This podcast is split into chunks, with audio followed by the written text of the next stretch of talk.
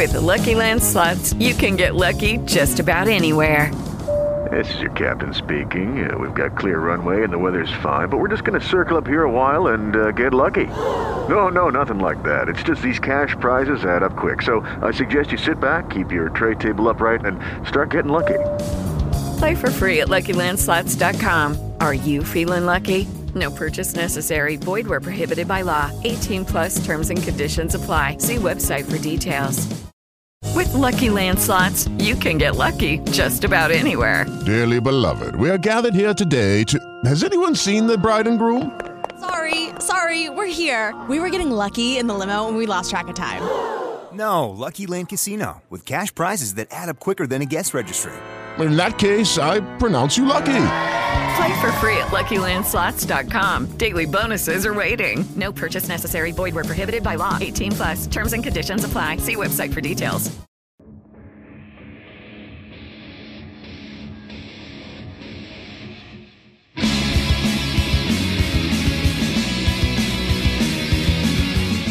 Fútbol. Conceptos, ideas, debate, reflexiones y amigos. Esta es la tercera temporada de Mi Fútbol.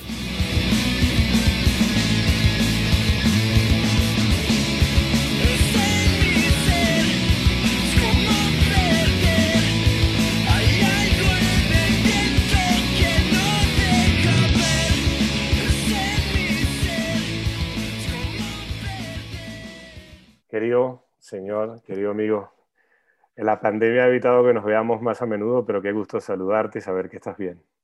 Es un placer estar contigo, Ignacio. Lo primero, a ver, sería muy fácil hablar de, o sería lo más fácil hablar inmediatamente del Manchester City, porque bueno, ha habido sorteo de Champions y ya hay rivales del equipo inglés y rivales de los otros equipos, por supuesto. Pero hay algo que, que por tu perfil de, de bajo, te gusta ese perfil bajo, lo manejas bien, y, y, quizá es, muy rico conversarlo, es, terminó de Tactical Room, terminó toda aquella aventura que, bueno, derivó de Tactical Room, pero que primero fue eh, un blog, después una página web con colaboradores, con mil opiniones, con un sinfín de estudios fabulosos, porque yo creo que eso es lo que, lo que termina dejando todo este paso. Y, y no sé cómo, cómo, has vivido ese final, eh, porque a veces pudiera pegar la soledad del artista la soledad que, que Charlie García alguna vez describió como eso, la soledad del artista. No, era, digamos, como fue una, una, eutanasia, porque fue una muerte voluntaria, premeditada y programada en el tiempo, digamos que fue indolora, ¿no? No, Hombre, claro, una cierta pena, pues, pues como tú la habrás tenido, pues tú que has sido colaborador principal de la revista y como tantos otros compañeros que habrán sentido, pues bueno, sí, una cierta, claro, se siente una cierta tristeza porque el proyecto termina, pero como fue algo, como bien sabes, programado con muchísimo tiempo, eso de anunciar dentro de un año terminamos. Pues bueno, pues yo creo que fue muy bonito el proceso, sobre todo el proceso todo en general, pero muy bonito el proceso final de ver que, bueno, esa cuenta atrás de que ya solo quedan cinco, solo quedan tres, solo quedan dos, etcétera, etcétera, ¿no? Ese último sprint del último mes donde todo el mundo quería, donde hubo una, una luz de colaboraciones, hubo que hacer una revista casi doble porque todo el mundo quería participar, de, digamos, del, final. Y yo creo que fue muy, tuvo un, un espíritu muy festivo, ¿no? Con lo cual fue un final bonito, brillante, con buenos contenidos, alegre, bien. Y después nada, no, no ha habido, no ha habido ningún bajón, ha habido pues relajación, más tiempo, algo de jardinería y, poco más. Cuando me, cuando me contaste la decisión, bueno, todo esto fue antes de la pandemia, además, y decimos la pandemia como si hubiese sido ayer, que ya tenemos un año. Eh, hubo una frase que a mí me, me quedó y, y, y, fue una reflexión que, me, que, que decías de, hay que hacer, como, el proceso es hacer como los buenos apostadores, irnos cuando estamos ganando. Y eso en esta época de, de, de, a ver, de contenidos inmediatos, algunos superficiales, algunos no, por supuesto, porque hay una variedad, pero que, que ahí está este océano de posibilidades, irse ganando es una decisión que, que te costó tomar o que, o que ya estabas en el momento determinando, bueno, estamos bien, vámonos y listo, ya hemos hecho lo que teníamos que hacer? No, te, confieso que no, no, no me costó, no me costó. Mm, mucha gente me pregunta lo mismo y, yo lo comprendo, pero bueno, yo creo que la edad te da una perspectivas distintas, ¿no? Y no, no me costó, no me costó porque, como dices tú, ¿te vas ganando o cuál es la alternativa? ¿Te irás algún día eh, quizá perdiendo? Y, no, me pareció que, digamos, incluso desde ese concepto que hablas tú de la inversión, eh, era mejor irse ganando que eh, arriesgarse a una posible pérdida futura a cambio de una mayor ganancia futura, que nadie sabe si habría ocurrido o no. Y no, me pareció más interesante irse ganando, mm, irse, digamos, contracorriente, ¿de acuerdo? Pero, pero era lo que el cuerpo me pedía. Y no, no, no costó, no, no. La sensación, o qué sensación te, dejó el proceso, no de decir adiós, porque ya el adiós lo, lo acabamos de repasar, pero eh, en cuanto a, digamos, al consumo del lector, ¿no? Porque a mí me da la sensación, porque me encuentro con gente que no conozco y que te dicen, oye, la verdad es que hicieron un trabajo muy bueno. Eh, no quiero utilizar los calificativos suyos porque dicho en, mi boca o en la tuya sonaría soberbio o sonaría a estas cosas que no necesitamos, ¿no? Pero, pero de gente del fútbol. Y eso, por ejemplo, en mi caso, que lo que hacía era colaborar, a mí me daba, me daba un gusto Dura cinco minutos el gusto, porque uno, uno maneja esto del, elogio, trata de manejarlo muy bien. Es decir, que te dure cinco minutos y listo para que no te, no te lleve, no llegues a lugares que no tienes que llegar. Pero, pero eh, te diste cuenta de todo eso en el proceso, de que esta gente de fútbol, y te pongo un nombre, gente que ha trabajado con, Menotti, con César Luis Menotti, gente que ha trabajado con Rinus Mitchells, gente que está en actividad hoy en día en los, en los lugares más altos, que consumieran la revista y que estuvieran de acuerdo, ¿no? A ver, el profesor Julio Garganta, por ejemplo, eh, llegó un momento que tuviste conciencia de esa magnitud, independientemente de que se vendieran mil, quince mil ejemplares, que además yo nunca supe ni nunca te pregunté, porque no era, creo que no era el espíritu de todo esto, ¿no? Sí, con el, con el, con el tiempo vas, sí, vas adquiriendo esa percepción de, esa magnitud que tú, que tú mencionas, sí. Hubo nombres, yo, yo creo que conviene, conviene no, no mencionar los nombres porque nos iríamos...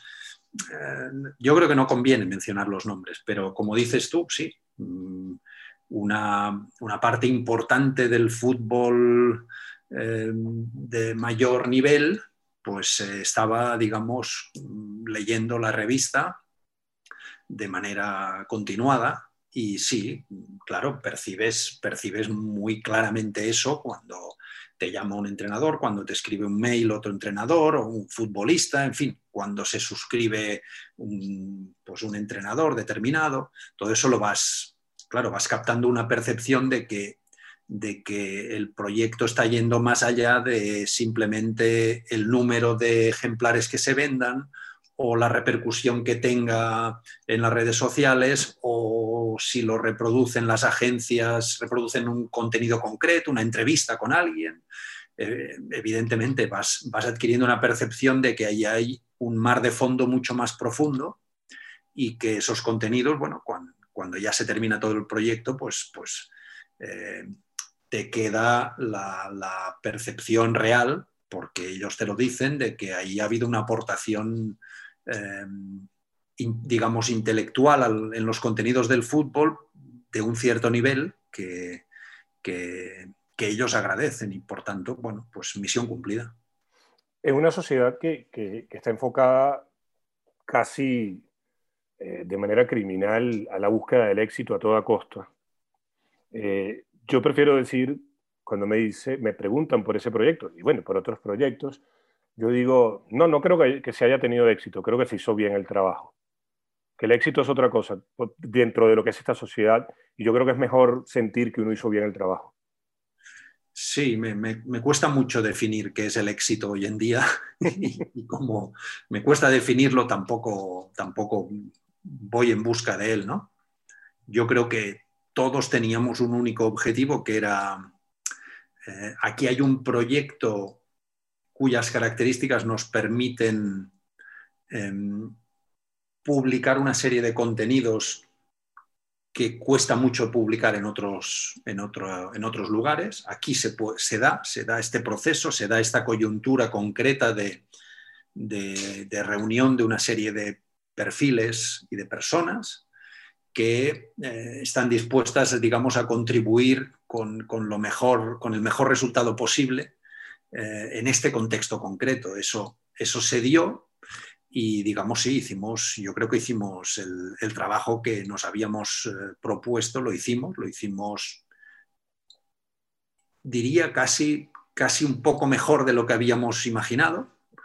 Y como te he dicho antes, misión cumplida. El éxito, no sé, el éxito no me importa, no, no sé lo que es. Te invito, te invito al barro y cambio de tema, porque durante muchos meses, digo muchos porque, a ver, a mí, no te debe pasar como a mí, que a veces el confinamiento te hace, te hace sentir que las horas pasan más lento y los días son más largos y todo esto, a pesar de que uno está bien, pero igual es una etapa por lo menos desconocida, ¿no? No, no digamos dura porque no nos podemos poner en la piel de quienes han sufrido esto a nivel de salud y a nivel, por supuesto, de trabajo y las pérdidas. Eh, por eso digo muchos meses, vengo conversando con, con alguien que, que, es amigo tuyo y que te quiero mucho, que te quiere mucho, que es don Frederick Porta. Y Frederick siempre me dice, tienes que, tienes que hablar con Martí, hay que hablar con Martí. Y Martí lo sabes mejor que yo, está en un proceso creativo que ya vamos a, más adelante hablaremos un poquito. Pero hablábamos mucho del Barcelona, ¿no? de, todo esto. Y, por, por, eso te digo que te invito al barro, porque cuando tú comienzas este proyecto, que primero es un blog y después, bueno, derivó en todo esto, en ese momento eh, aquel, el club vive una etapa fabulosa. Eh, yo, por los momentos, como el futuro no lo conozco, digo que es irrepetible. Eh, vendrán buenas etapas, vendrán etapas distintas, pero aquello, aquello parece ser irrepetible. Eh, y aquel blog ofrecía la posibilidad no solamente de, leer lo que tú comentabas, lo que tú analizabas, sino además de interactuar, que eso, y, se interactuaba con mucho respeto, que era extraordinario. De ese momento a este, el club, el Fútbol Club Barcelona, una institución catalana global, ha pasado por todas las etapas que un ser humano puede pasar en 100 años. Y, esto, y aquí estamos hablando de, a ver, si, si, nos vamos a tu blog, vayámonos a, 13 años, 12 años. ¿Qué, qué, te genera en este momento que, que Laporta, Joan Laporta, haya vuelto a la presidencia? No sé, es demasiado pronto para, definirlo. No lo sé. Primero, primero haría una matización. No sé si es irrepetible.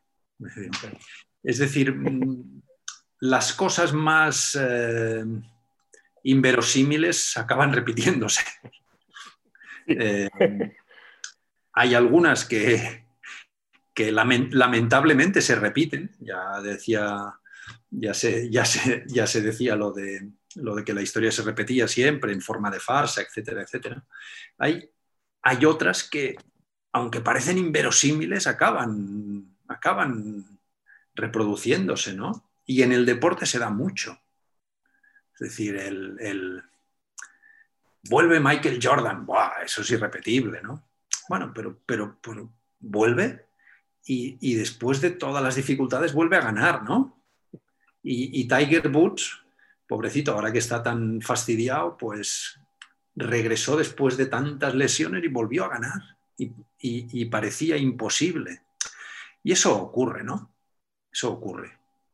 Y, el, Barça de Pep ganó los seis títulos en, en un año y parecía irrepetible. Bueno, pero el Bayern lo ha conseguido repetir aunque sea, aunque, aunque haya matices distintos, pero lo ha conseguido repetir. Por tanto, no veo tan claro que, las cosas no sean repetibles. En, segundo lugar, no sé todavía lo que genera la porta, más allá, digamos, de la efervescencia del, digamos, de la efervescencia electoral y de poner, digamos, fin al, no sé si llamarle paréntesis, pero a la etapa, a la etapa de Rosell, a la etapa destructiva, digamos, de Rosell, al, decenio negro de 2010-2020. ¿no?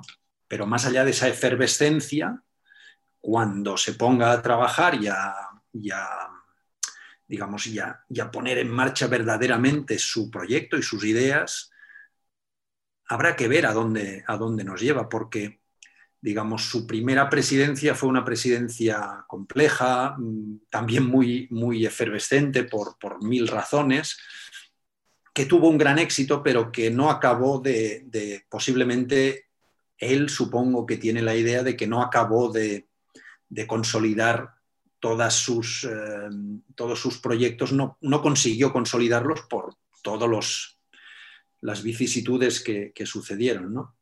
Entonces me imagino que ahora tendrá un proyecto a, estos años vista para, desarrollar una serie de ideas partiendo de una situación igualmente complicada, diferente de la que tenía en 2003, pero hay que ver todo, hay que ver que, hay que ver esas ideas, digamos, no sobre, el, no sobre el papel, sino sobre el terreno verdadero. ¿no? De momento no me genera más, eh, más que, bueno, pues se ha cerrado afortunadamente un decenio negro. Em, su, llegada, desde luego, insufla un optimismo y una energía vital que, es algo que le hace falta al Barça, eso parece indiscutible. Su filosofía está arraigada a los conceptos más importantes en los que se ha basado el Barcelona eh, en los últimos 50 años. Por lo tanto, tiene en sus manos mm, todas las herramientas para, que le salga bien. Pero bueno, vamos a ver qué, vamos a ver qué hace en los próximos meses. ¿Qué crees que haya motivado? Hay un sinfín de razones, obviamente, muchas de ellas las hemos conversado, pero, pero ¿qué crees que haya motivado que en, 2010 eh, entre esta corriente que, terminó convirtiéndose en este decenio destructivo, primero con Sandro Rosell, segundo con, con Bartomeu. Eh, ¿qué, motiva a, unos, a unas personas a destruir algo que parecía ser la construcción de la Sagrada Familia y llegar un día y decir, bueno, yo dinamito todo esto? por qué? Eh, a ver, ¿de, qué puede, de, qué, ¿de qué nacen? ¿Qué se sustenta esto? Básicamente el odio y el ego, que son dos grandes motores del ser humano. Había un gran odio hacia, hacia una determinada filosofía que, que ya conocemos, que, digamos representan y abanderan Cruyff, Guardiola, etcétera, etcétera, etcétera. Un gran odio que, mm, digamos, va destruyendo paso a paso cualquier pequeña sombra de, purifismo, guardiolismo o, algo parecido a esa filosofía y que por tanto pues va corroyendo las entrañas del club a lo largo de un decenio eh, en personas, en, metodologías, en actitudes, en todo. Y luego el ego, que, va de la mano de ese odio, que es eh, el ego de yo soy mejor que otro y yo haré las cosas mejor que otro porque yo sé más que otro. Y entonces ese ego pues te pues, conducía, digamos, a, a, intentar destruir lo anterior para aplicar unas ideas nuevas que eh, él consideraba mejores que las, que las que estaban rigiendo en el club. Esos yo creo que son los dos motores, los dos ejes principales de, de la gestión de Sandro Rosell, continuada después por, por su vicepresidente. El ego te lleva a distanciarte de la realidad. Y esto te lo pregunto porque en la toma de posesión de, de la Porta hace un par de días, eh, es cierto que la institución teóricamente está por encima de los nombres y de las figuras y de todo aquello que nos dicen eh, todas las, todos los días en, en, referencia a cualquier institución y sabemos que es mentira, porque a, la, a, la, hora de la verdad son las personas las que rigen la institución y, y, hacen con ellas lo que les da la gana en muchos casos. Pero lo digo porque a la toma de posición existieron Rosell y Bartomeu. Y, y digo, el distanciamiento con la realidad es que eh, lo asocio con, a ver, mi gestión ha sido tremendamente negativa.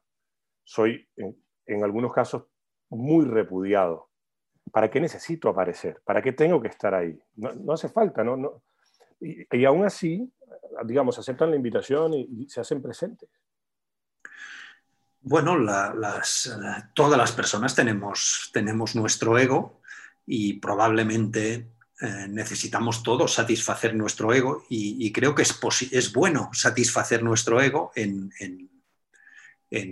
una determinada proporción. El, profesor eh, Rojas Marcos tiene un libro espléndido sobre, sobre la autoestima y la, necesidad que tenemos todos de, de, darle importancia a nuestra With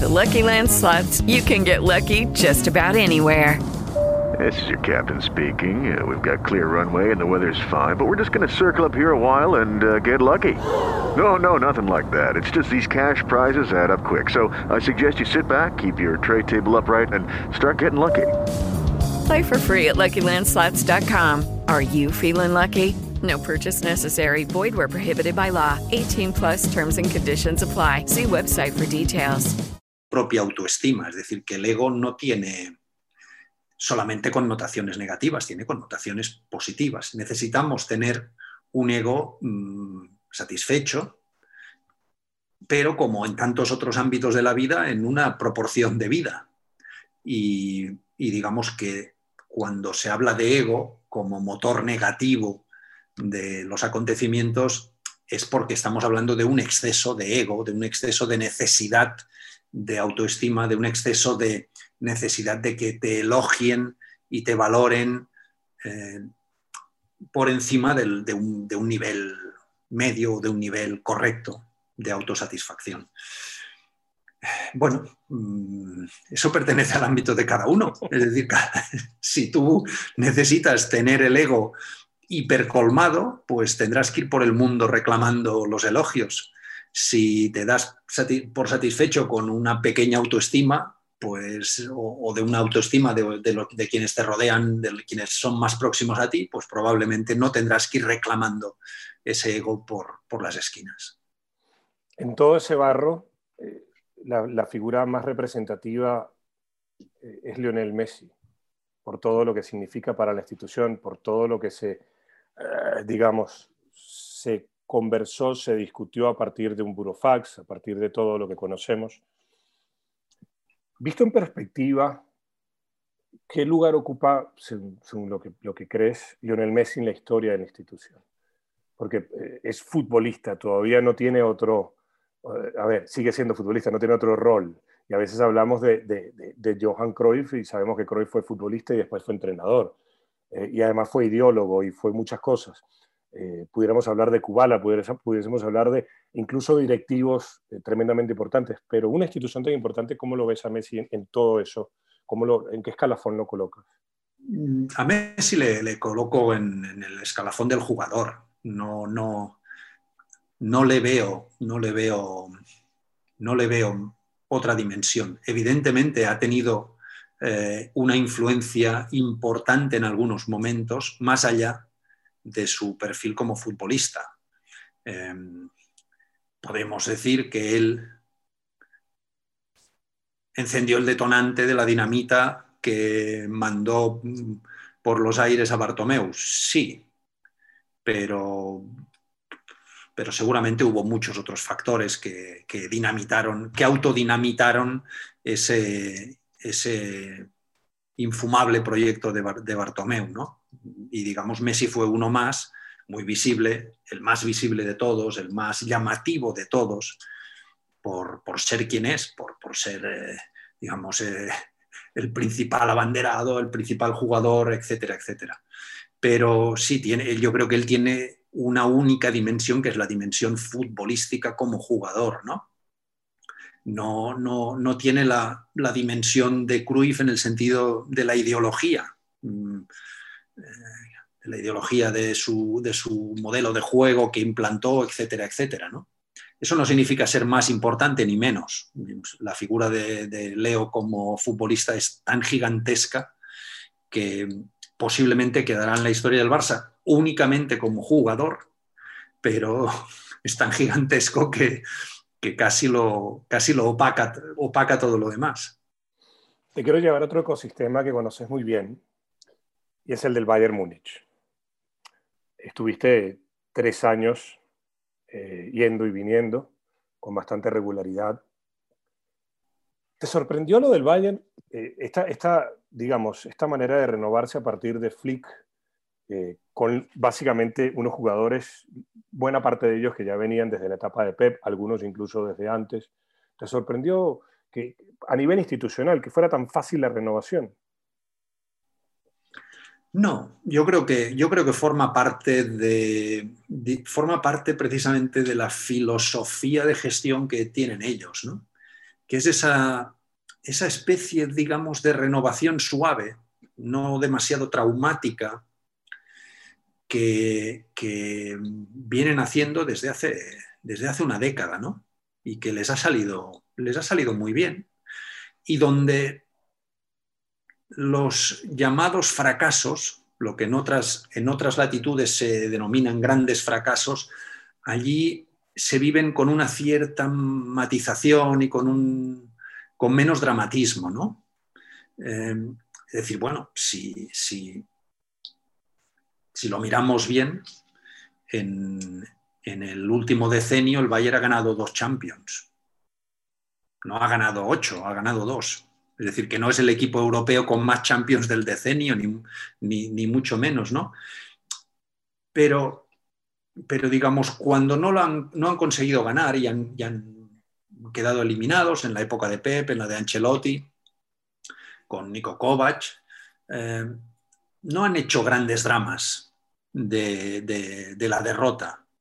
Eh, tampoco lo hicieron con Henkes cuando, cuando Sí, el año anterior al, triplete. Claro, el año anterior al triplete, Heinkes perdió todos los títulos, ¿no? Ante el Borussia Dortmund. Eh, y alguno por, por goleada sonada. Y sin embargo, bueno, sabes que Heinkes es muy admirado allí, muy valorado. Es decir, que en este sentido son más, menos pasionales y entienden que el proyecto es sano, es bueno y está bien fundamentado, tiene buenos fundamentos y que en el medio plazo le seguirán dando muy buenos réditos, aunque haya años que las cosas no salgan bien. Mira, el año pasado salió todo bien, ganaron todo, eh, bingo, perfecto. Otros años, pues, pues bueno, este mismo año, pues en la Copa ya no, ya no están, con lo cual ya, digamos, no pueden repetir lo del año pasado, ¿no? Eh, pero no se hacen grandes dramas de este asunto. Por lo tanto, la renovación, digamos, de entrenadores, de jugadores, se va haciendo con, también con menos dramatismo de lo habitual. Fíjate que se fueron, se fueron mitos como Robben, como Ribery, bueno, mitos, leyendas del, fútbol en el Bayern, y bueno, pues fueron llegando sustitutos que más o menos están ocupando sus posiciones. Y, digamos que la plantilla de hoy, pues sí, como dices tú, es fruto de, de, de Bangal, de Henkes, de Pep, de Ancelotti y de Kovac y de Flick. Y esa mezcla yo creo que es la que les da una, yo creo que tienen, por decirlo de otro modo, una tranquilidad de espíritu muy grande. Yo el, el, único drama que recuerdo, y a ver, y quizás no lo elevaría a categoría de drama, fue el segundo año de Bangal cuando, cuando quizá chocaron mucho. Chocó mucho la dirigencia, de exfutbolistas con un Bangal que en ese momento, eh, bueno, sacó a relucir su fuerte carácter. Y aún así, eh, no fue el drama que se vive, digamos, en países latinos, y con latino me refiero, por supuesto, a los descendientes del Imperio Romano, ante cualquier derrota o ante lo que ahora se denomina fracaso, que es no ganar la Champions League, semejante tontería. ¿no? Eh, ese carácter es el que les permite o el que les conduce también a no hacer más allá de alguna contratación, sí, Teo Hernández por lo que han pagado, eh, que, la verdad es que ha sido, ha sido tremendo, pero es lo que les permite hacer inversiones quizás un poco más conscientes y no caer en la, en la trampa de decir, bueno, no gané tres torneos, entonces voy inmediatamente a gastarme 150 o 180 millones de euros en un futbolista. Bueno, la, contratación de Renato Sánchez tampoco estuvo mal. Es cierto, es cierto. Es cierto, eh, la Renato fue tremenda.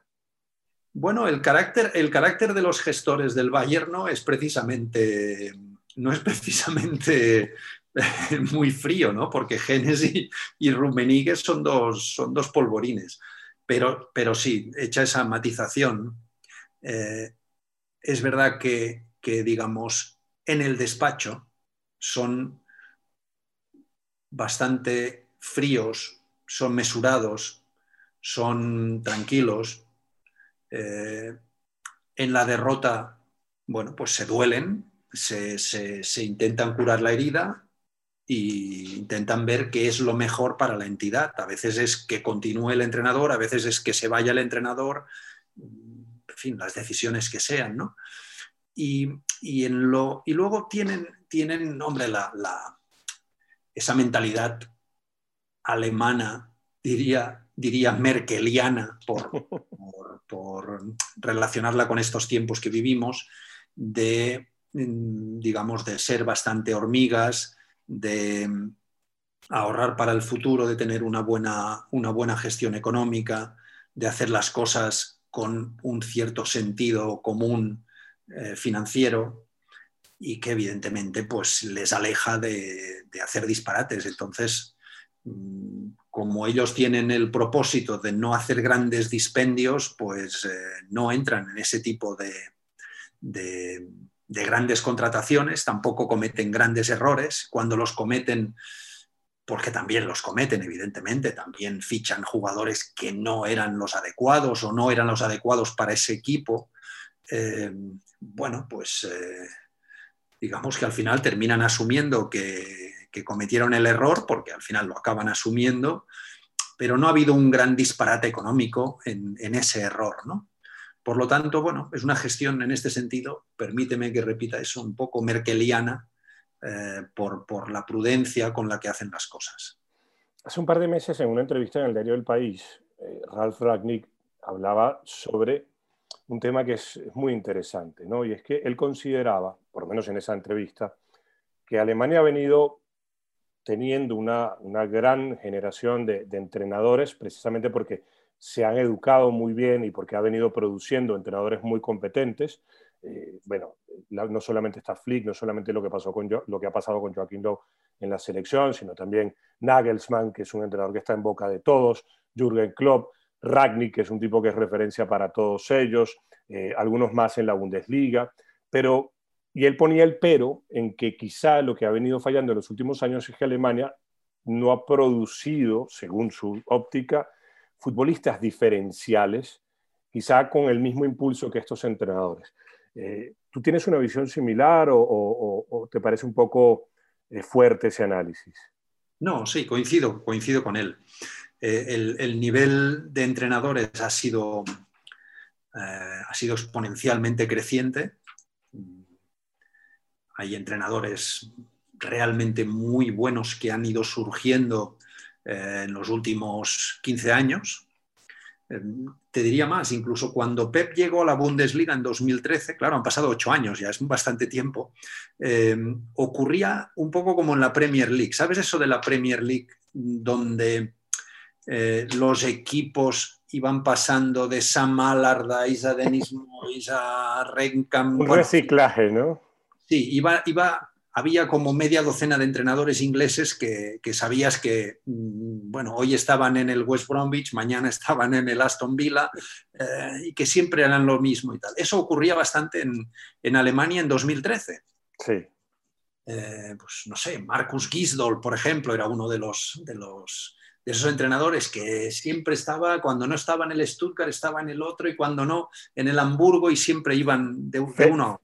Félix Magath, que, incluso hasta ganó con, el Wolfsburgo, estuvo en el Bayern, pero también dirigió 25 equipos en la, Bundesliga, por ejemplo. Y, ocurría ese mismo fenómeno que en la Premier League hace unos años. Pero bueno, a partir de, digamos, a partir de, del, de ese famoso cambio donde Jürgen Klinsmann y después Joachim Blow eh, revitalizaron el fútbol alemán, evidentemente ha surgido una generación espectacular. Los que tú has dicho, más Thomas Tuchel, más Hasen, Hasenhutel, aunque que se ha formado en Alemania.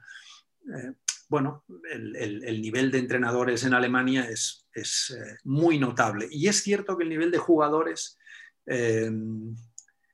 ha disminuido. Es decir, hay, hay una gran generación, la generación que juega el Mundial de Sudáfrica, que gana el Mundial de Brasil y que quedan pequeños, todavía quedan pequeños coletazos, pero que ya no, que ya están en el final de su carrera, digamos, ¿no? Que esa generación de Neuer, mm, Boateng, em, Tony Cross, Thomas Müller, algunos de ellos ya no están en la selección, alguno volverá, pero ya están en, la recta final.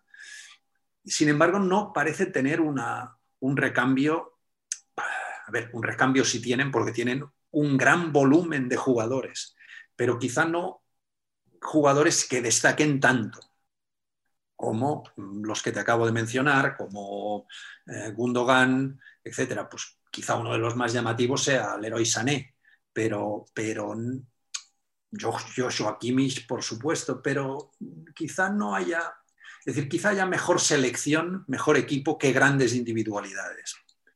Eh, bueno, supongo que son fenómenos que, se dan y que, que bueno, pues eh, que, se les da la vuelta también, ¿no? Es decir, del mismo modo que han surgido grandes entrenadores, no hay ningún motivo para que no eh, surjan grandísimos futbolistas.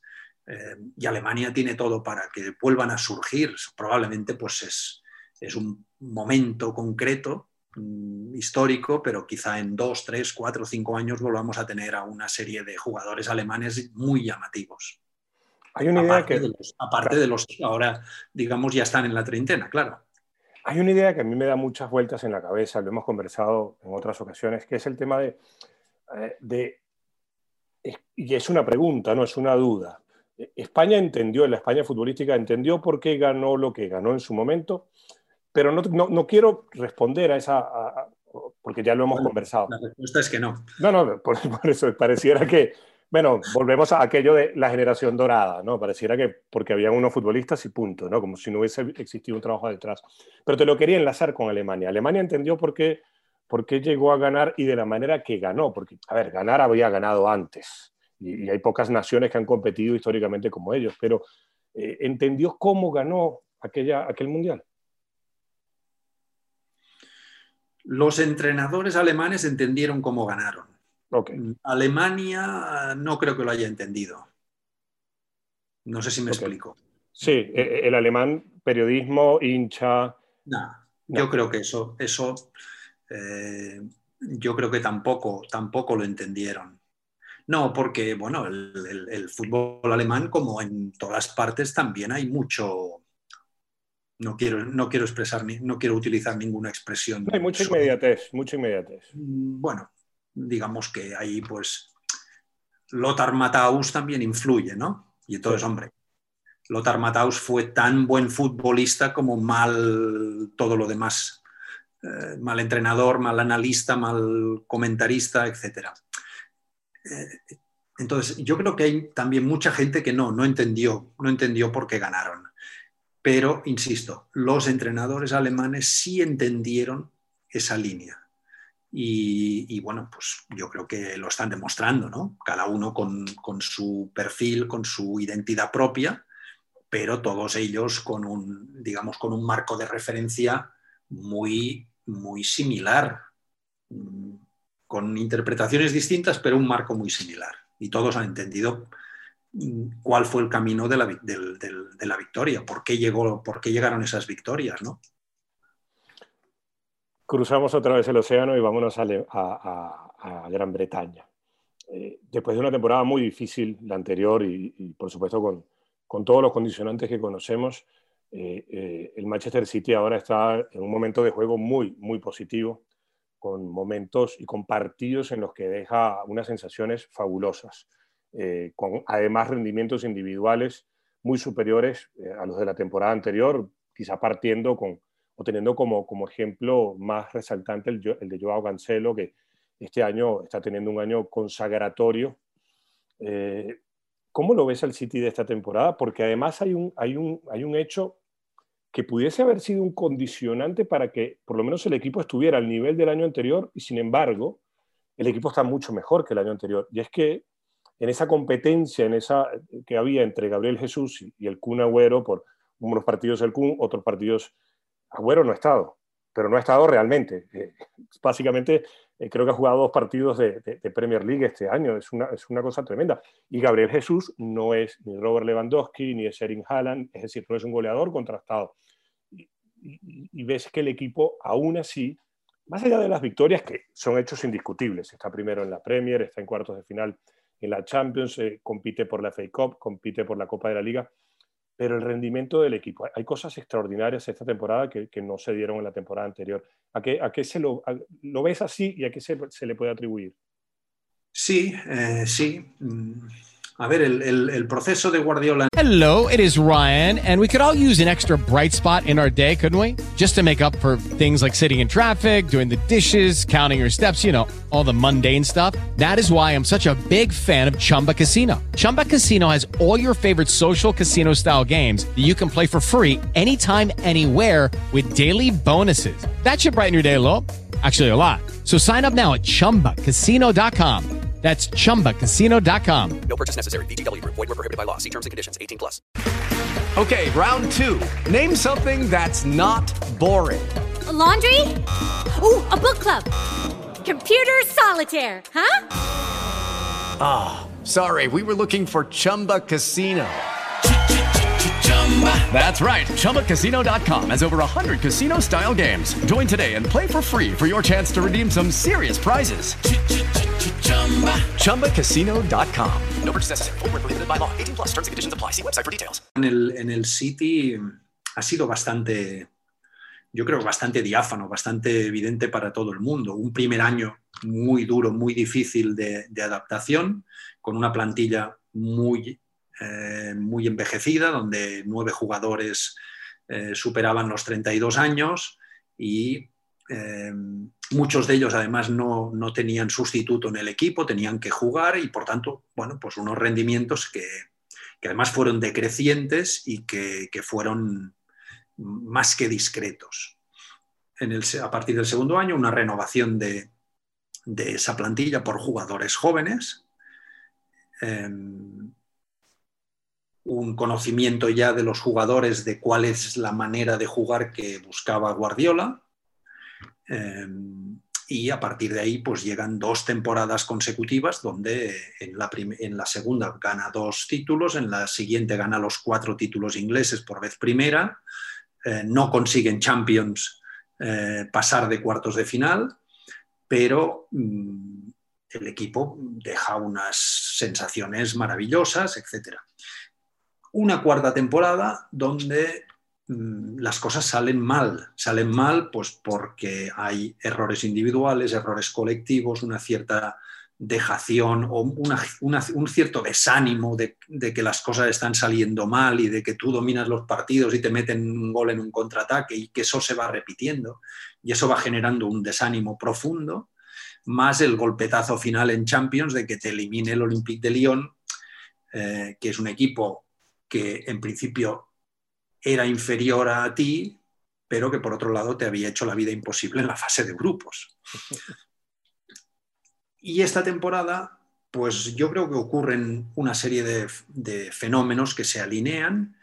Eh, empieza todo fatal, bajo el mismo síndrome o bajo la misma sensación fatal con la que termina la temporada anterior más las infecciones por COVID, porque hay muchos jugadores que, lo sufren. Em, pero poco a poco se va calmando el equipo, se adquiere una solidez defensiva con la aportación de Rubén Díaz y el renacimiento de John Stones, em, la figura de Joao Cancelo que pasa de ser un jugador que se iba a marchar mm, decepcionado él y decepcionado el cuerpo técnico y de pronto pues se encuentra la armonía inverosímil y se encuentra eh, el resurgimiento de Gundogan. De pronto el gran problema que era no hay delantero centro porque el Kun Agüero pues tiene tenía la rodilla hecha polvo y luego encima enfermó por el coronavirus y además enfermó de manera que tuvo repercusión seria en lo físico durante mucho tiempo, con lo cual el equipo juega prácticamente sin delantero centro y de pronto todo eso se reúne y surge la armonía a partir de la tranquilidad, de la serenidad, de, de la adaptación a un momento, al fútbol de la pandemia, que es complejo, ¿no? Eso de que tengas que jugar, yo qué sé, las Champions, tengas que jugar ida y vuelta en Budapest, eh, en fin, ese tipo de cosas que están ocurriendo. Los temores y los temores. Sí, y a partir de esa tranquilidad y esa calma eh, y de estos factores, pues se reúnen, las piezas se van juntando y, vuelve a surgir eh, lo, que ha, lo que ha estado ocurriendo desde, desde mediados de diciembre, ¿no? que es un equipo que, que juega pues, muy bien, muy fluido, de manera muy armónica y que va avanzando de manera satisfactoria para ellos. Y, en esa, y en este camino hay un chico de 20 años que Pep desde el primer día que llegó a, Manchester venía diciendo tienen una joya. Le exigían muchos, no sé si de manera apresurada o de manera ventajista, tiene que jugar Phil Foden, tiene que jugar y, Guardiola siempre ponía pañitos calientes, hay que tener paciencia, es un chico de 20 años y la sensación viéndolo desde afuera es que la gestión ha sido de un talento fabuloso, de un chico además que seguramente tiene un entorno que, ya, bueno, le, estaría comiendo la oreja, porque esto es lo que pasa en el fútbol actual, bueno, aquí no estás jugando, vámonos rápidamente a otro club. Y, a diferencia de lo que pasó, por ejemplo, con Brahim Díaz, es que también era un talento joven y que llamaba mucho la atención, pareciera que Foden aceptó seguir, aceptó seguir las directrices y ahí está, ahora pareciera ser, no digo, a ver, uno no se atreve a decir si es el jugador más importante, el menos importante, pero es una parte importantísima y, sobre todo diferencial en este engranaje del, Manchester City. Sí, yo, yo creo que, que, Foden ha sido, digamos, el mérito de Foden es suyo. Em, ha sabido aceptar que su crecimiento pasaba por un aprendizaje largo, mm, espeso y, con, mucho banquillo. Mm, Jadon Sancho tú, tenía otras, otras ideas y se fue, y Brahim Díaz tenía otras ideas y se fue.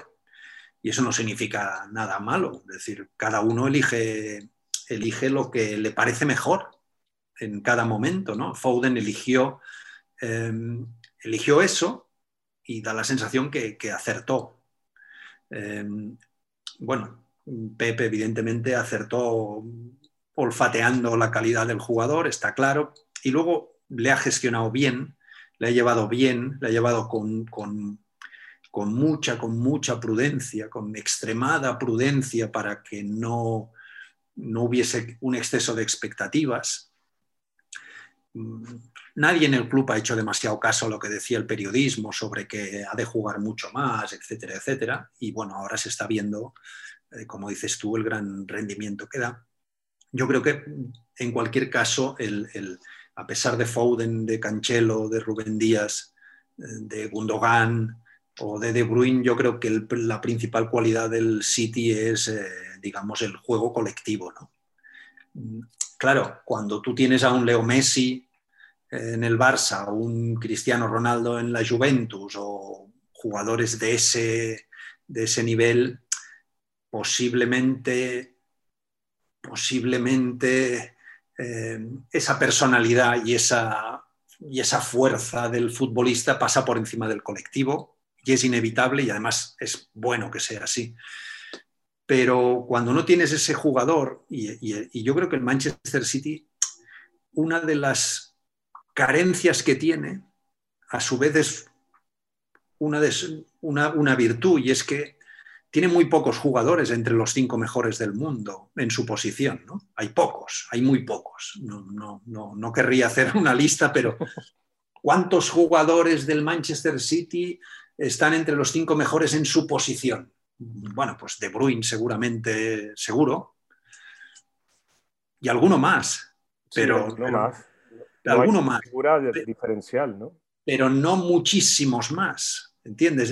Eh, y por lo tanto, ellos ahí, su fortaleza es, eh, la basan precisamente a partir de esa, de esa carencia. No tenemos grandes, grandísimos nombres, y salvo dos o tres, y por lo tanto vamos a, vamos a construir un juego colectivo que sea lo que, lo que verdaderamente aporte la fuerza. ese espíritu, colectivo que, al cual haces mención se refleja dos, en dos realidades de esta temporada. Primero que, que, el líder goleador del equipo en este momento es, es listo.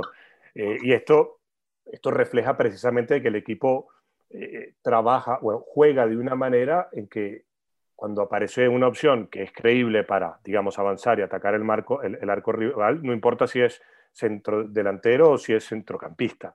Eh, entonces esto, digamos, le hace, es un homenaje a ese juego colectivo. Y hay otra cosa que, que, a mí me gustó mucho. Bueno, me gustó mucho a quien se lo dice, ¿no? Porque lo dice primero a los medios de comunicación y después lo dice en una conversación con Río Ferdinand. Lo dice Pep Guardiola en cuanto al tema de corremos menos y tendríamos que correr aún menos. Y esto digo que me gusta porque si algo tiene el, el, hincha británico y el espíritu del fútbol británico es ese, esa, digamos, esa manifestación de, gusto y de, de adoración por lo físico. Y aquí está el equipo que está comandando nuevamente todos los registros de su liga y está frente a comentaristas que le dicen porque, a ver, se lo dice Gary Lineker, nos has dado de los partidos más extraordinarios que hemos visto en la historia de la Premier, y él se reafirma en, volvimos a las bases, volvimos a posicionarnos bien y por ende corremos menos. Y aquí voy a lo de, ese mensaje lo entienden, porque sabemos que en España no se entendió, o, no sé si, más allá de entender, porque a veces el entendimiento tiene que ver con la capacidad intelectual, no se aceptó. en Gran Bretaña, ¿crees que se, acepte? No lo sé. Eh, tampoco creo que sea la pretensión de Guardiola que se. No, no, no. es la mía. Ni que se entienda, ¿no? Yo creo que, que, su pretensión es que lo entiendan los jugadores. Claro. y sus jugadores está claro que lo entienden, ¿no? Es decir, ha habido varios síntomas a lo largo del año. Hay un, hay un termómetro en el equipo que es, que es Rodrigo, ¿no? Rodrigo cuando muchas veces, pues, está teniendo una muy buena temporada y, muchas veces ves en el campo cómo va pidiendo calma a los compañeros, calma, tranquilos. Es decir, no hay prisa, no hay, no, no hay que estar ganando el partido en el minuto 10. Eh, no hay que estar eh, corriendo como locos cuando tenemos el balón. Hay que correr como locos cuando no lo tenemos. Pero cuando lo tenemos, vamos a hacer lo que, lo que sabemos hacer, lo que, lo que sabemos que nos va a, incrementar las probabilidades de marcar algún gol. Eh, yo creo que, digamos, los jugadores lo entienden, lo entienden de manera rotunda y clarividente y su única, yo creo que la única preocupación que, han de tener los jugadores es en ser capaces en los grandes partidos que van a venir de seguir manteniendo ese espíritu de tranquilidad y de calma, de vamos a seguir jugando a lo nuestro. Eh, digamos, por ejemplo, el otro día en la derrota ante el Manchester United, que es una derrota que surge a los 30 segundos, pues porque Gabriel Jesús comete un penalti tonto y, te, encuentras a los 30 segundos con, perdiendo, los siguientes 10, 12, 14 minutos fueron muy malos y además el Manchester United pudo incluso marcar un segundo gol en ese momento. ¿Por qué motivo? Pues porque los jugadores perdieron esa calma y esa tranquilidad y ese, y ese espíritu de vamos a seguir jugando a lo que sabemos. Luego lo recuperaron, pudieron empatar y acabaron perdiendo el partido. Por lo tanto, yo creo que una de las claves es esa, el, el ser capaces de mantener ese espíritu, digamos, de identidad de juego y de tranquilidad en el juego que, permita ejecutar las acciones, pasarse el, extra pass que dice Guardiola, pasarse el balón como corresponde y solo correr cuando toca correr, que es en la recuperación de los balones, en las transiciones, etcétera, etcétera. Em, y bueno, y el otro factor importante y es que, el equipo se siente mejor sin, sin, nueve. Es así, es, es, así, es decir, al final ¿Qué está ocurriendo? Pues que si tú colocas a Bernardo de falso 9 o a, cualquier otro y colocas a Canchelo de medio centro, que es al final lo que acaba ocurriendo cuando ya el juego es dinámico, pues es que al final tienes una gran mayoría de jugadores en el centro del campo. Y bueno, pues el, acuérdate, el famoso 3-7-0 del Barça contra el Santos, eh, y lo que toda la vida ha dicho Guardiola, yo centrocampistas, a meter centrocampistas. Los, lateral, los laterales de, desde Cruyff, desde mucho antes, al centro del campo. Sí, sí, sí. Ahora, mm, Guardiola no va predicando porque no le interesa, a él lo que le interesa es ganar. Pero Inglaterra, Gran Bretaña, porque esto no se hizo en, Alemania y no se hizo en, España. O, si se hizo, vamos a ser generosos y no, tan, tan contundentes. Si se hizo fue en, digamos, en, estadios de poca influencia. En Inglaterra, esto que pasa con el City, correr menos.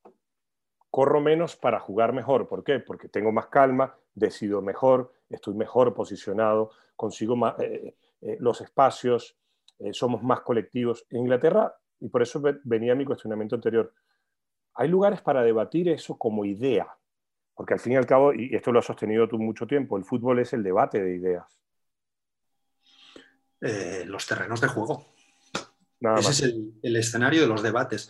Lo otro es una, lo otro es, es eh, una broma y una falsedad. Los debates, los debates en los platós de televisión eh, son maneras de pasar el tiempo, no, no, son, no son debates. Los debates de ideas en el fútbol tienen lugar sobre los terrenos de juego.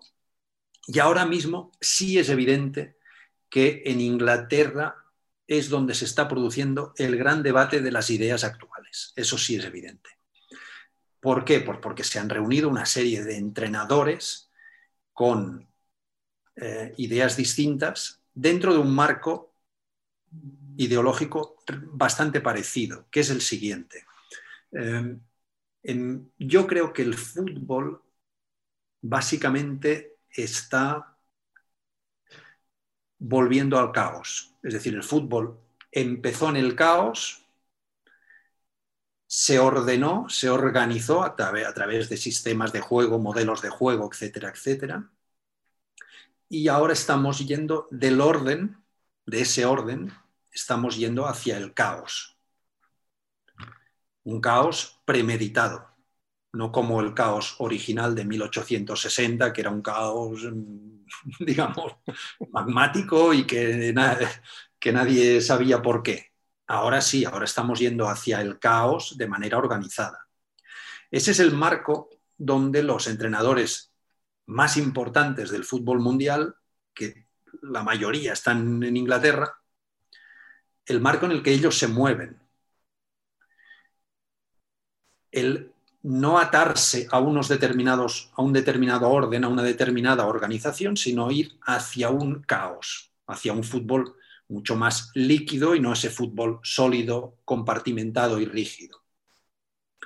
Dentro de ese marco, claro, hay identidades distintas, Guardiola, Klopp, Tuchel, eh, Bielsa, eh, Moyes, eh, Potter, en fin, toda una serie de entrenadores distintos, Hasenhutel que he mencionado antes, mm, seguro que encontramos muchos más, pero todos están en ese mismo marco ideológico y cada uno lo, digamos, lo, debate a su manera y también con, con, los jugadores que tiene cada uno, que eso es un elemento importante del debate, lógicamente. Dentro de ese debate de ideas, uno de los puntos principales, creo yo, de los próximos años no sé si de los próximos 10 años, pero probablemente sí, es el debate de los ritmos. Em, y posiblemente veamos la cuarta gran evolución del fútbol precisamente basada en los ritmos. Em, de eso se habla poco porque los entrenadores no quieren precisamente desvelar sus herramientas del debate, pero tú ves equipos en el fútbol actual, cuyo ritmo es siempre el mismo, y ves equipos que son capaces de tener varios ritmos en función de las circunstancias del juego. Y yo creo que el debate de los próximos años se va a establecer en estos marcos que te digo. Eh, un marco ideológico se va a establecer, por supuesto, en los terrenos de juego, con protagonistas como los que te he dicho y alguno más que seguro que pues, eh, Conte en Italia, Allegri cuando, cuando vuelva a tener oportunidad, seguro que habrá otros entrenadores que se sumen a estos, pero el marco ideológico es el que te digo. Mm, organizaciones no rígidas, yendo, caminando hacia el caos, entendiendo por caos lo que te, digamos, la, falta de rigidez en el orden y un énfasis importante en eh, el ritmo como gran instrumento manipulador del juego. ¿Alguna vez en la historia eh, se dio el fenómeno que estamos viendo en la Premier League en cuanto a la cantidad de, entrenadores de tanta importancia en un mismo torneo? Posiblemente, seguro, seguro que sí, seguro que sí.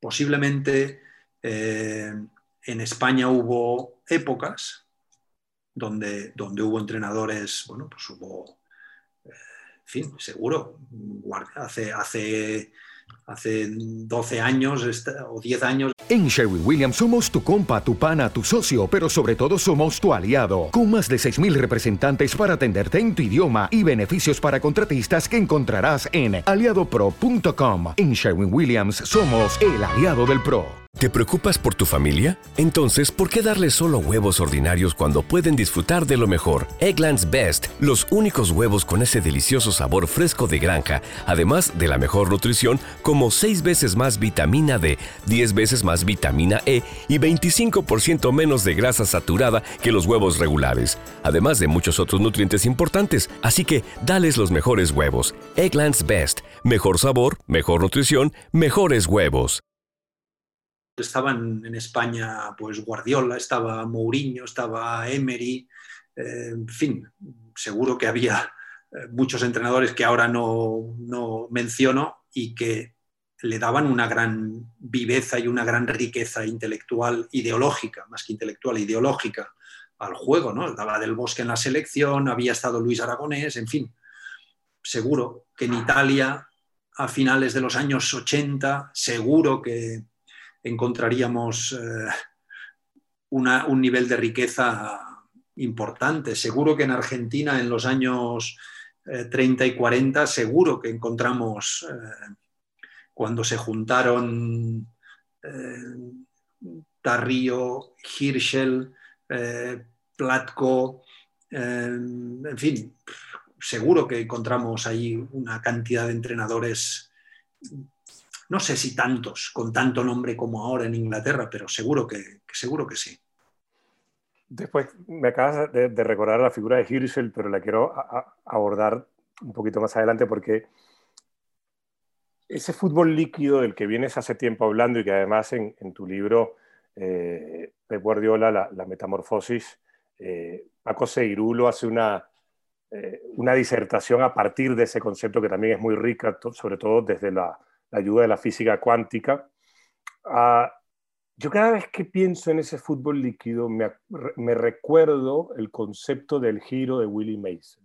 Y ahora escuchándote hablar de, este futuro eh, que le ves en los próximos 10 años, de los ritmos, sin duda alguna creo que, que, ahí está, es donde el giro de Mason cobraría, digamos, casi eh, un perfil profético, ¿no? ¿No lo ves así?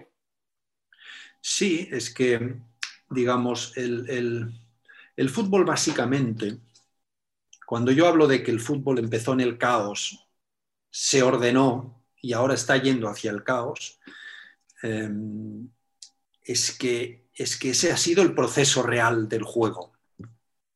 Es decir, el, juego nace con, con un único rumbo, que es ganar al contrario, y con dos caminos muy diferenciados, el juego directo inglés y el juego escocés de pases. Eso surge pues porque como los pueblos juegan según su manera de ser, los ingleses juegan con su manera de ser, pecho descubierto, el héroe romántico, individualista y por lo tanto juego directo, y el escocés es un pueblo colectivo, cooperativo, que decide jugar avanzando pasito a paso y pase a pase Mm, triangulando entre, por cada una de las bandas y así nace el juego escocés. esos son los dos grandes caminos que ha recorrido el juego y que sigue recorriendo el juego todavía hoy. En cada, en cada pueblo se, ha establecido uno u otro, con matices, evidentemente, pero, se, pero digamos, ese es el, los dos caminos que existen. El juego empezó en ese caos, cada uno lo, jugaba según uno de los dos estilos que he mencionado, y como eso era caótico, se organizó. Los, universitarios de Cambridge organizaron en forma de pirámide, después Chapman lo organizó en forma de WM, después se organizó en forma del método italiano, el 424 húngaro, etcétera, etcétera, etcétera. Y siempre fueron organizaciones, eh, sistemas que ordenaban ese caos original. Ya no somos caóticos, ya jugamos de una manera ordenada. Eh, de hecho, en, en, en 1919 la Revolución Soviética quiso ordenarlo tanto que eh, dio una instrucción por la cual cada jugador solo podía moverse en un pequeño rectángulo del terreno de juego y tenía que pasarle el balón a su, al compañero del rectángulo anexo a él. Bueno, eso no, esa instrucción no, no, no prosperó. No prosperó, pero digamos que, que, ese es el concepto de la organización, del orden. Claro. Un rechazo al caos y un intento de ordenar y organizar el juego con, con los años mm, hubo gente muy clarividente, lo que, lo que Paco Seirulo denomina el jugador indisciplinado tácticamente, es decir, gente que se revela contra el orden establecido, y en este caso es, rebelarse contra la organización del juego, que eh, inventaron cosas nuevas y que hicieron avanzar el fútbol. Cuando Jules Mandi en 1920 en Budapest decide salir jugando con el balón desde atrás, desde la defensa, está incumpliendo toda, todos los preceptos organizativos del MTK Budapest, pero está creando el, el build-up, el, el, salir jugando desde atrás. ¿no? Cuando, cuando Sindelar eh, decide rebelarse contra Hugo Meisel y, y, él decide y se, y se, empeña en jugar como falso 9 del Team está rompiendo los esquemas de, del señor Meisel, que era un hombre muy rígido, pero claro, le está dando vuelo al Team ¿no? Y, y, en este proceso, el hermano de Hugo Meisel, Willy, Meisel, es el que escribe en los años 50 lo del famoso giro que vendría a ser precisamente un alegato contra esas organizaciones estrictas y rígidas. Eso, de hecho, ya lo había hecho la máquina de River sí. 15 años antes. La máquina de River no es más que un equipo mmm, dirigido por, por, Cesarini, ideológicamente creado por, por Peuchele, donde los jugadores, que por otro lado muchos de ellos son bohemios, tanguistas y noctámbulos, Eso iba a decir. deciden implantar sobre el terreno de juego sus personalidades y su manera de ser, y donde se intercambian las posiciones, todos, todos atacan, todos suben, todos bajan, etcétera, etcétera, etcétera. ¿no? Y la máquina de River es un intento de romper esas organizaciones estrictas y, y, casi claustrofóbicas que, tenían, que tenía el fútbol. Willy Meisel, digamos, en su libro escribe esa famosa, ese famoso alegato del giro donde viene a proponer algo que es en aquel momento utópico, pero que viene a ser como mmm, necesitamos que el jugador se expanda y que juegue con libertad. Mm, bueno, eso ha habido intentos a lo largo de la historia para, para aplicarlo y nadie lo ha conseguido. Porque esa viene a ser la, la, utopía del fútbol, ¿no? El, el, el, caos organizado, el fútbol líquido, el fútbol integral, mm, el fútbol total, diría, si no, si no tuviese una connotación eh, demasiado holandesa. Bueno, todo, toda esa utopía Mm, lo han intentado algunos equipos desarrollar, han tenido un cierto éxito, pero evidentemente no han conseguido, no han conseguido coronar esa utopía por completo. Es decir, lo, lo intentó la máquina de River, tuvo un en fin, es, una, es, una, es, uno de los grandes equipos de la historia del fútbol. En menor medida la Hungría de Puskas, en bastante menor medida tuvo eh, ramalazos, también el, el, el, Milan de Saki tuvo ramalazos, pero en menor medida. Hubo un equipo que se acercó muchísimo a ese, que no fue la Holanda de Cruyff, sino que fue la Alemania de Gerd Müller en el año 72, que eso era un fútbol que sí era verdaderamente total, donde todos subían y todos bajaban. Es un fútbol que se acercaba a, ese, a esa utopía. Eh, bueno, el Dream Team de Cruyff con sus matices eh, iba en esa misma línea, los equipos de Guardiola van en esas mismas líneas, los equipos de Klopp quieren ir en esa misma línea y bueno, la utopía sigue ahí enfrente. A ver quién consigue llegar. Probablemente no se llegará. Esa era la de Galeano, ¿no? la utopía nos sirve para seguir dando un paso hacia adelante. ¿no? Claro. Eh, recobraste el, el nombre de, de, de Hirschel y, y, te lo pregunto en relación a, al, al, trabajo que has venido haciendo y que, bueno, que puedes comentar lo, lo, lo, que te nazca, no quiero ser yo el impertinente, pero quiero preguntarte por Hirschel y, y que sirva de eso para comentar este trabajo. Eh, ¿Qué lugar le damos a Hirschel? Porque es un personaje fascinante por lo misterioso que es. Sí, es un, es un personaje fascinante. Jonathan Wilson ha escrito un libro muy, muy interesante sobre el fútbol húngaro, sobre, sobre algunos pioneros húngaros y le dedica mucho espacio a Hirschel. Sí. Eh, porque, bueno, pues sí, era un cara dura que, que, que se hacía pasar por, por entrenador sin serlo, ¿no? siendo masajista, básicamente. Él, él, participó en la gira de Ferenbaros en 1929 por, por, por América del Sur. Eh, Ferenbaros, digamos, con, con, con Joseph Turay de, de, falso 9, el primer falso 9 húngaro, eh, que consiguió ganar, además, a, consiguió ganar a Uruguay, a la selección campeón, doble campeona olímpica y futura campeona del mundo el año siguiente. ¿no? Consiguió ganar en un partido, luego en el siguiente partido ya ganó Uruguay por 3-0. Eh, pues Hirschel formó parte de esa expedición, se quedó en Argentina, eh, se hizo pasar por entrenador y luego tuvo un éxito como entrenador es, espectacular, ¿no? porque él montó en gimnasia y esgrima, organizó un equipo que pasó a la, a la leyenda como el Expreso, sí. eh, fue extraordinario, además él montó una, una variante muy inteligente de la WM de, de Chapman, eh, hacía bajar al, al medio ala derecho como tercer zaguero y le llamaba el perro de presa porque en Argentina había muy buenos extremos izquierdos. Claro. Eco García, etc.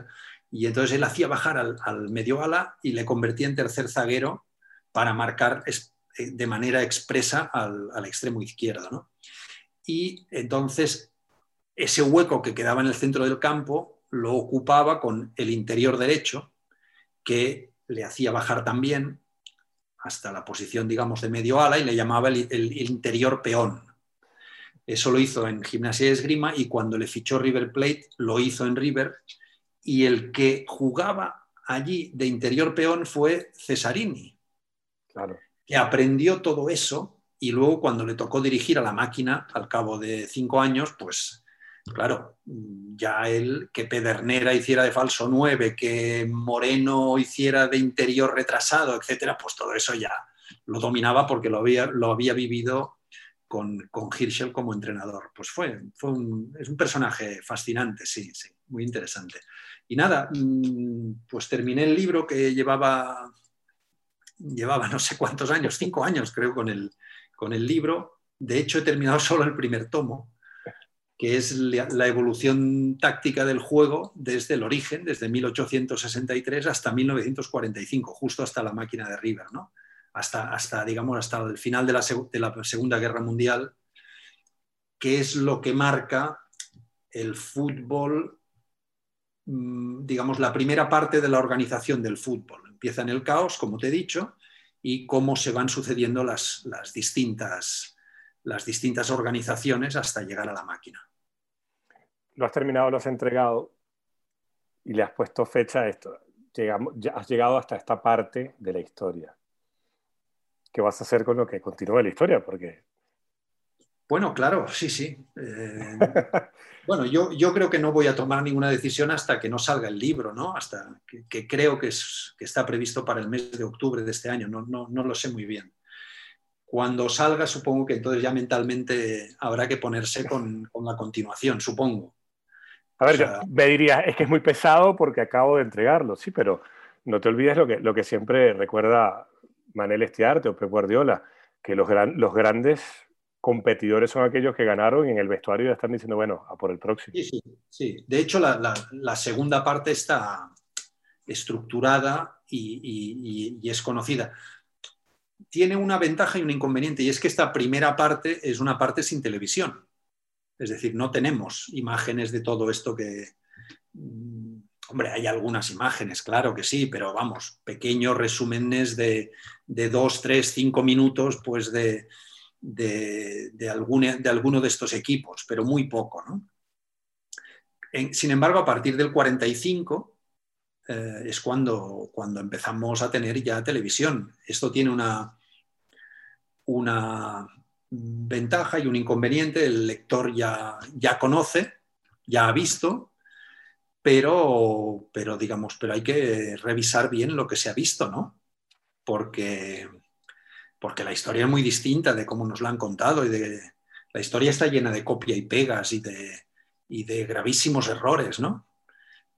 O de gravísimas lagunas. Esa laguna de, me parece incomprensible. Yo creo que esa, esa laguna de Alemania, de la Alemania de los, del año 72 con, con, con Müller, con Netzer, con Breiner, con Schwarzenbeck, es, una laguna extraordinaria, ¿no? Es uno de los mejores equipos de la historia, el que gana la Eurocopa del 72, y sin embargo es un equipo que está oculto por, por, por la brillantez de, de, de, la misma Alemania del 74 y la brillantez de la Holanda del 74, ¿no?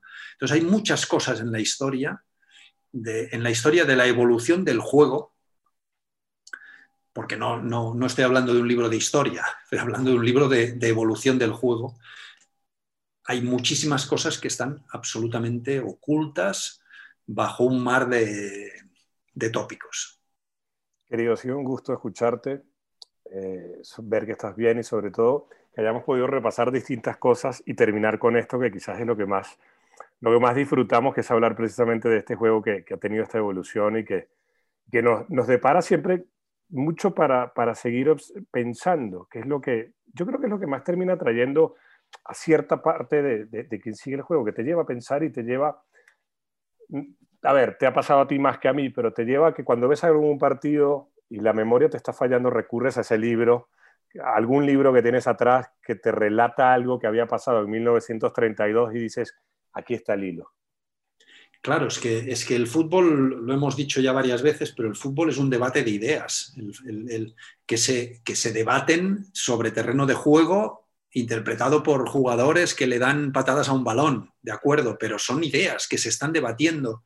Em, es decir, hemos empezado hablando del Barça de la Porta, etc. El Barça de la Porta no se puede, no se puede entender si sin, recurrir a, Patulo o a Steele en, los años 10, hace 110 años, cómo, el Barça, al contrario que otros equipos, eh, el Barça elige el modelo escocés, igual que el Atleti Bilbao elige el modelo inglés, el Barça elige el modelo escocés y cómo su historia en estos 110 años, desde, desde Patulo, Greenwell y Steele hasta hoy, su historia, no solo la del juego, ¿eh? también la que no es del juego, es una gran discusión sobre mantener esa identidad de juego o no. Y cómo hay otros equipos de clubs o selecciones nacionales que renuncian a su identidad por completo. Escocia renunció a su identidad, Hungría renunció a su identidad, el Sevilla. Brasil renunció a su identidad, por lo menos en los momentos. En el, año, en el año 23, el presidente del, Sevilla decía: el Sevilla es el equipo de los pases cortos. Eh, entonces, bueno, quien renuncia a su identidad renuncia a sus orígenes. Eh, sí, se sumerge en una travesía por el desierto. Yo creo que seguiremos debatiendo sobre ideas porque, porque es la esencia del juego. Y, yo vuelvo, es, lo más rico. A mí me pasa que cuando ves algo en un partido y, se te prende aquel bombillo y recurres a un libro o algo, algo que, o ni siquiera un libro, algún recorte de prensa de que alguien publicó de 1930 a 1940 o y dices, ah, claro, es que esto yo lo había leído, y empiezas a pensar y eso yo creo que es lo más rico que tiene el fútbol. Me alegra verte así. Porque, porque prácticamente todo está en, el juego está inventado, Ignacio. Es decir, todo está juego, claro. Lo que no está es eh, reinterpretado en los tiempos actuales que en el contexto actual. Claro que no, eso hay que reinterpretarlo día a día, pero mm, las cosas ya se inventaron en su momento. Qué bueno verte así, qué bueno saber que para octubre se va a poder disfrutar de eso. Y, nada, eh, disfrutar, he disfrutado mucho esta charla y seguramente que, que, bueno, para octubre, cuando ya, ya esté por salir, te molestaré nuevamente para, para conversar de ese libro, porque creo que hay mucha gente que se, que, a ver, se va, se va a relamer con cada página. Pero que sí. Muchas gracias, Ignacio. Un placer.